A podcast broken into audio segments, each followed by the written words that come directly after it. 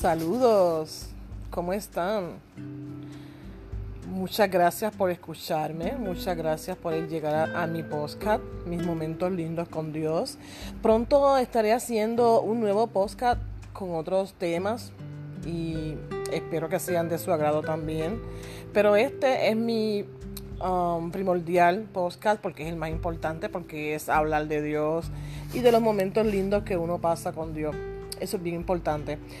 Eh, espero que su familia esté bien, que su gente, su, ¿cómo se dice? Su entorno esté perfectamente bien, que es importante. Y, y nada, les voy a leer el, el párrafo de mi libro mágico y espero que les guste la, la lectura, ¿ok? Está en Abacut 2 del 1 al 3 y el nombre de la lectura se llama Los huevos y la oración. Dice, aunque tardara, espéralo, porque sin duda vendrá, no tardará. Dice, fuera de la ventana de mi cocina, un petirrojo construyó su nido bajo el alero del techo del patio. Me encantaba verla convertir la hierba en un lugar seguro y luego acomodarse para incubar los huevos. Cada mañana evaluaba el progreso, pero nada, los huevos del petirrojo tardan dos semanas en romper el cascarón. La impaciencia no es nueva para mí. Siempre me costó saber, es, me costó saber esperar, en especial en oración. Mi esposo y yo esperábamos casi cinco años para adoptar a nuestro primer hijo. Hace décadas, Catherine Marshall escribió, las oraciones como los huevos no rompen el cascarón en cuanto se hacen.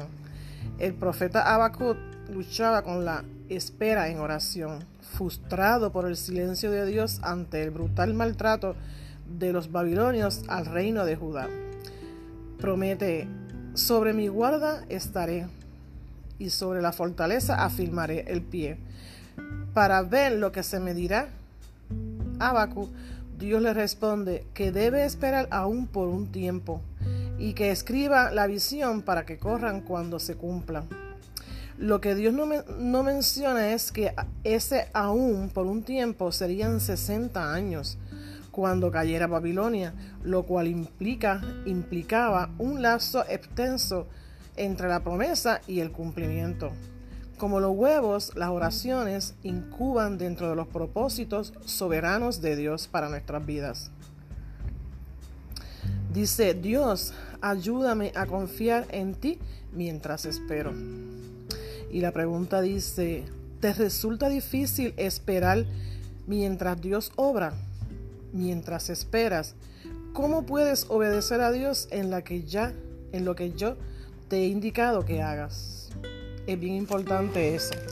Es bien importante eh, cuando tú le pones tus problemas, tus situaciones, eh, esperar en la promesa de Dios y que tú no veas ningún cambio, tú no veas nada, nada que tú puedas decir, oh, eh, esto ya está bien para mí, o ya Dios obró en mi vida, en lo que yo le pedí. Tenemos que tener mucha paciencia y tenemos que permanecer perseverantes ahí, en esa espera, confiar y se tarde lo que hace tarde, no desmayar, no caer en tentación si tenemos que hacer algo, ¿verdad? Que a veces creemos que no va a pasar y, tiramos la toalla y decimos, ay, que se, que se jorobe, mira, yo no quiero saber, Dios a mí no me ha cumplido, mira, tanto que yo le he pedido esto y olvídate, no voy a hacer nada, olvídate que, esto y que lo otro. Así hablamos, ¿verdad? Eh, en nuestras mentes peleamos con nuestras batallas, con, el enemigo, tratando de, hacernos desconfiar.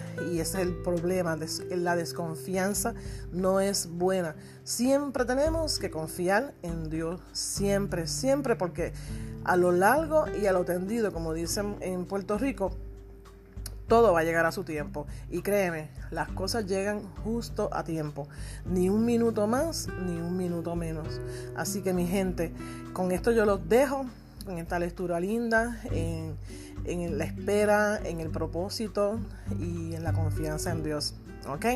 Así que, como siempre les digo, le envío un abrazo en la distancia, un beso y un abrazo grande, grande, grande, grande, grande, ¿ok?